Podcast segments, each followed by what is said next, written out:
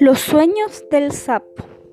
Una tarde el sapo dijo, esta noche voy a soñar que soy caballo. Y el día siguiente contó su sueño. Más de 300 sapos lo escucharon. Algunos vivieron desde muy lejos para oírlo. Fui caballo anoche, dijo. Un hermoso caballo.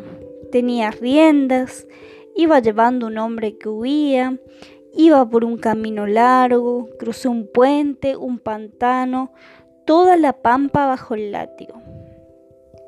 Oía latir el corazón del hombre que me castigaba.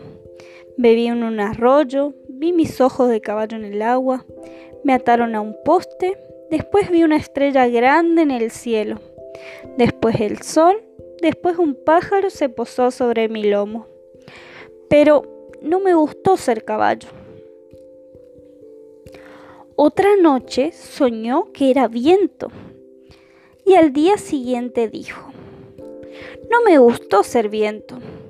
Soñó que era luciérnaga y dijo, no me gustó ser luciérnaga. Después soñó que era nube y dijo, no me gustó ser nube.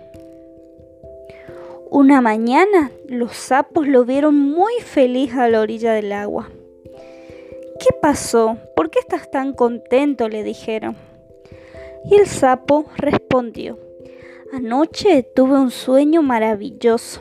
Soñé que era un sapo. Y colorín colorado, este cuento se ha terminado.